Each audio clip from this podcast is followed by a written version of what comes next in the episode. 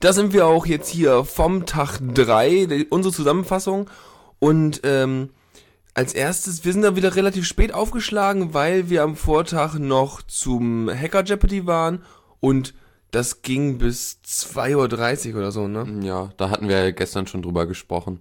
Genau, und ähm, ja, danach haben wir uns noch irgendwie so ein bisschen herumgeeiert, wie wir dann nach Hause kommen, weil irgendwie keine, keine U-Bahn mehr fuhr. Ganz schwierig. Jedenfalls waren wir am Tag 3 um 15 Uhr wieder da und direkt zum Vortrag in Saal 1, der mit dem Titel Kinect Fusion, wo David Kim einiges vorgestellt hat. Und das Witzige war, ich kannte ihn schon, oder jedenfalls seine Videos. Ach, wirklich? Die, ja, ja, die kursierten schon auf YouTube und so und die hatte ich schon mit meinen Kommilitonen gesehen gehabt. Daher war es besonders cool, mal äh, den Typen zu sehen, der daran mitgearbeitet hat, so in, in echt so, ne? Ja, ich fand es vor allem interessant, das zu sehen, was er gemacht hat. Also, weil er hat einfach die Kinect-Kamera ge genommen und damit ähm, in Echtzeit 3D-Modelle ähm, erstellt von, von Objekten. Genau, er hat irgendwie so, also er hat erstmal erklärt, wie die Kinect-Kamera wirklich funktioniert, weil es einige Gerüchte gab, wie sie wohl funktioniert.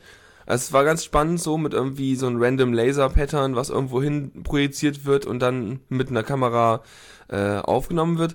Und ähm, dann hat er eben, die haben halt eben dieses, diese Methode ähm, gebaut, womit man äh, verschiedene Tiefenbilder, die aus der Kamera kommen, miteinander kombiniert und so in so einem Speicher vorhält und damit sich durch äh, wiederholtes Abscannen der ganzen Gegend ein äh, 3D-Modell aufbaut, was dann wiederum gerendert werden kann und mit irgendwelchen Sachen äh, overlaid werden kann und so weiter. Und äh, ja, war total spannend und auch die Demos waren toll, die er gemacht hat, ne? Ja, hat er. Also er hat halt, ja, weiß nicht, er hat Dings, ein paar Leute genommen, die äh, abgescannt. Genau, und, und, und mit kleinen grünen Kügelchen beworfen. ja, das fand ich, naja, das funktionierte nicht so gut. Ja, ging halt. Das Problem ist halt, es ist noch, es ist relativ ungenau so, weil einfach, da kommen auch nicht so viele Daten raus aus dem Kinect-Ding. Mhm. Auf jeden Fall ein Vortrag, den man sich angucken sollte, wenn man die Videos schon kennt und ansonsten lernt man die Videos da kennen. Äh, auf jeden Fall schön, was man alles machen kann. Ja, dann warst du noch in einem anderen Vortrag, in den hm. ich nicht reinkam. Ja, ich würde sagen, du hast nicht so viel verpasst. Ist jetzt ein bisschen böse, aber es ging um den Vortrag Open Source Music Hacking Tracking 2.0 von Hom, äh, Tom Hargreaves. Und der Junge war sehr aufgeregt. Das hat sich auf seinen äh, Sprachstil ausgewirkt. Er hat über, also das war einfach ein bisschen schade, weil das Thema war an sich nett. Er hat einen äh, Mod-Player, also diese äh, Art MIDI-Files nur in anders, von die es noch früher gab, so ein Mod-Player geschrieben, der in JavaScript läuft und in JavaScript das auch abspielt. Also, wo er die Demo gemacht hat von dem Ding, da war es echt in Ordnung. Aber das waren halt drei Minuten von der halben Stunde.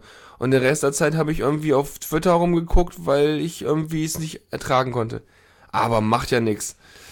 So. Ja, dann haben wir eine Mittagspause gemacht. Ja, genau. Man muss sich auch mal wieder auffüllen mit irgendwie Mate und, und Schokolade und so Zeug.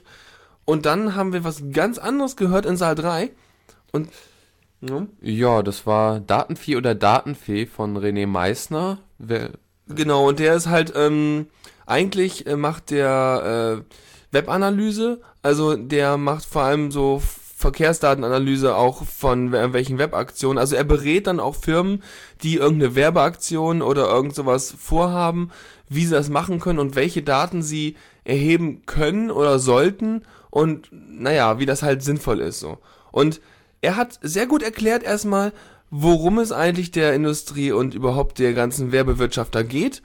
Und äh, das war sehr spannend, vor allem auch, was die da teilweise für abgefahrene Methoden anwenden, um mehr Klicks um, zu kriegen. Genau, um mehr Klicks und vor allem auch um, um detaillierte Profile mit Hilfe von Cookies und äh, äh, Web-Apps und äh, Sachen äh, zu machen oder irgendwelchen Mobilfunkprovidern und sowas. Also das ist auch wieder, das ist unbedingt ein Talk, den man sich angucken muss, wenn man irgendwie so ein bisschen wenigstens irgendwie NoScript oder irgendwas in seinem Browser installiert hat und eigentlich wissen will, warum man es eigentlich getan hat. ja, ähm, NoScript reichte ja gar nicht mal. Obwohl, nee, das war der andere Vortrag, wo NoScript nicht reichte. Nee, doch, noch. doch, also da schon. Ich meine, du brauchst ja NoScript, du brauchst auch irgendwie noch äh, ein bisschen was gegen Cookies, ne? Ja, genau. Und hier, ah, wie hieß dieses? Ähm, Ghost Ja, was machte das nochmal? Ähm, das zeigt dir, glaube ich, an, von wo alles irgendwelche Webskripte und so eingebunden werden und welche ausgeführt werden. Hm. Also damit hast du einen kleinen Überblick, was alles für Tracking, sogenannte Webbugs bei dir ausgeführt werden. Und ja, dann war noch was mit hier Affiliate-Links ähm, blocken. Was ich eigentlich nicht ganz verstehe, weil irgendwie Affiliate-Links höre hör ich immer von Amazon hier, Tim und Holgi, die das immer einbinden. Ja, ähm, da denke ich mal, ist das nicht schlimm, aber es geht, glaube ich, um andere Sachen, oder? Ja, genau. Also die Affiliate, die Affiliate-Links von Amazon sind ja quasi von Amazon für Amazon selbst. Worum es hier ging, sind so Drittanbieter, die äh, messen wollen, ähm, welche Klicks dann auch zu einem Kauf von einem Produkt geführt haben. Und die kann man dann vor irgendwelche URLs schalten und die setzen irgendwelche äh, Cookies und so und ähm, daran kannst du hinterher dann sehen, ähm, wer, von wo der Klick kam, der dann zum Kauf geführt hat. Jedenfalls glaube ich, dass es so ist. Und da meint er auch das Problem, wenn sich irgendwie man dann irgendwie fünf verschiedene Affiliate-Link-Teile ineinander schachtelt, dann meinen nachher alle so, ja klar, wir haben zum Klick zum Kauf geführt. Und das meinen dann fünf und es wurde nur eine Sache gekauft. Mhm. Genau. Dann waren wir wieder in Saal 1, ne? Ja, ähm, das war echt interessant. Oh, stimmt, genau. Erstmal haben wir ein bisschen Fernsehen geguckt. Und zwar ging es halt um Hacker in Movies. Wie hieß denn das? Ähm, this, nee, The Hack Will Not Be Televised von Kaspar Clemens Mirau. Und ja, er hat so ein paar Schnipsel aus verschiedenen Filmen gezeigt, wo es halt immer um Hacker ging und halt auch ein bisschen so aufgezeigt, wie sich die, das Bild des Hackers entwickelt hat über die Jahre. Genau, er hat irgendwie 19 Schnipsel gehabt, hat mit irgendwie Tron angefangen und mit Tron 2.0 aufgehört. Und äh, naja, zwischendurch hat man einfach nur sich unglaublich an den Kopf gefasst, wenn man da mitgekriegt hat, oh nein, was machen die da? Also, und dann hinterher gab es noch in der QA-Session ein bisschen Diskussion darüber, was man eigentlich tun kann, damit es ein bisschen weniger schmerzhaft wird und naja, wie sieht das, wie das eigentlich kommt, dass die Hacker immer so, naja, ähm, unglaubwürdig dargestellt werden. Ja, was ich interessant fand, war hier, dass eigentlich Tron Legacy, der, also Tron 2.0 oder wie auch immer, dass der die Hacker eigentlich ganz gut darstellt, weil der eine Typ, der hackt da mit Emacs und Kill Dash 9 rum, das äh, war schon, ja, sonst war das doch ein bisschen komisch, was die da gemacht haben. Ja, es war schon in Ordnung, wenn man mal von dem riesen Projektionsmonitor hinterher absieht und mm. der komischen Szene. Und den virtuellen Tastaturen. Ja, ähm, genau. Ich fange auch immer an, mit den Fingern auf einem Glastisch rumzutippen und meine dann, ich würde was hacken. Na, ganz schön waren da ja noch diese, diese digitalen Handschuhe. Ach nee, ja genau, die Ära irgendwie. Aber das äh, kann man sich nicht, nicht im Rückblick angucken, das, äh, weil mhm. das nicht aufgenommen wurde, wegen, oh, guck mal, wir haben ja Filme gezeigt und das waren ja auch reine Zitate aus wissenschaftlichen Zwecken, ne? Mhm. Genau, also das, äh, man hat nicht so viel verpasst, aber auf jeden Fall kann man mal einmal ablachen und vielleicht gibt's auch die Liste der Filme. Ja er hat noch einen Link, den kann man sich im Fahrplan nochmal angucken. Ähm, der hat einen Link dafür nochmal hinterlegt und äh, da könnt ihr nochmal gucken, dass man da nochmal an die Filme und die Sachen rankommt. Genau. So, dann haben wir noch einen interessanten Vortrag zu Hacken von Web-Apps äh, gehört.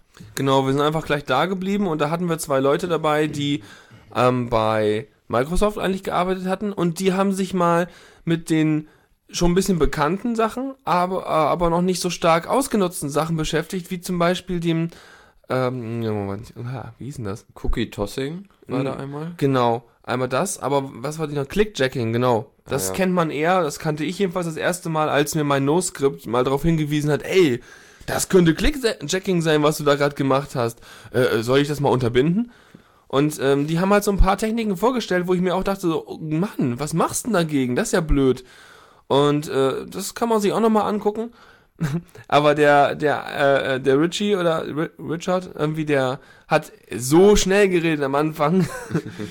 ja, war, ja.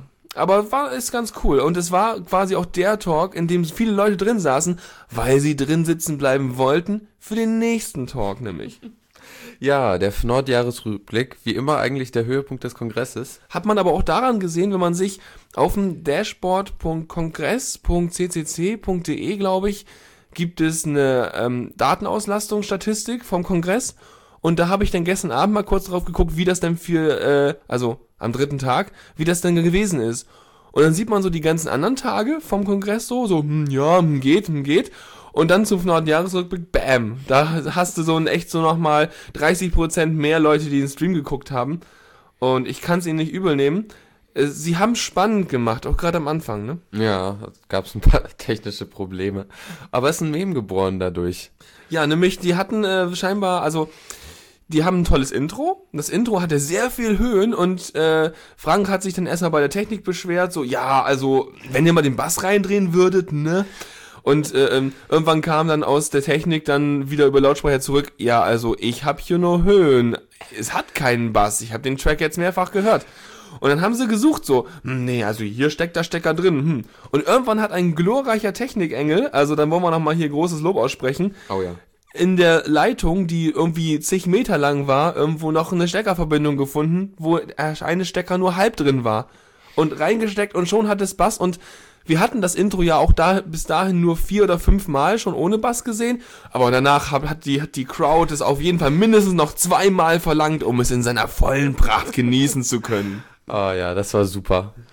Ja, ich weiß nicht, wollen wir jetzt noch irgendwie inhaltlich reden? Eher nee, nicht. also die- alle, die Fefes Blog kennen, wissen, was darin äh, etwa erzählt wurde. Ansonsten guckt's euch an.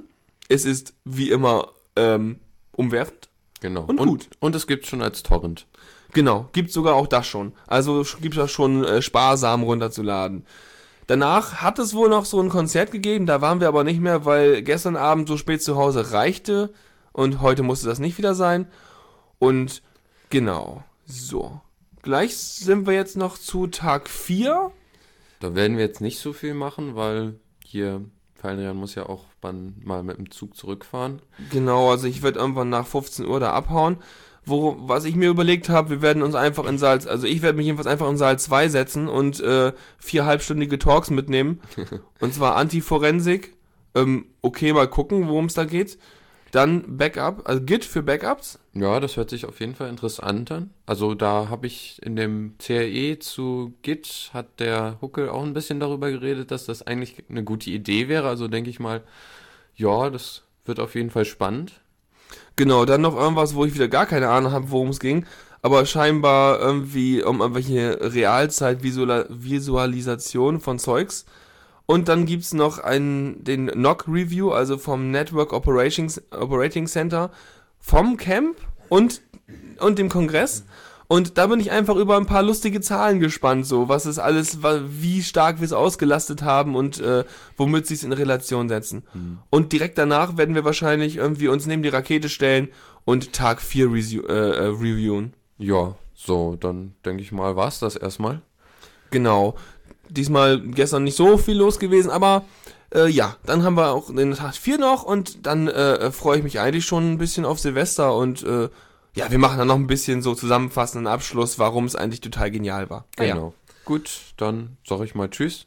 Genau. Und äh, wir hören uns dann quasi später wieder, heute Abend oder so. Ja, so, also für uns in drei Stunden, für euch ein bisschen länger. Alles klar, bis dann, ciao. Ciao, ciao.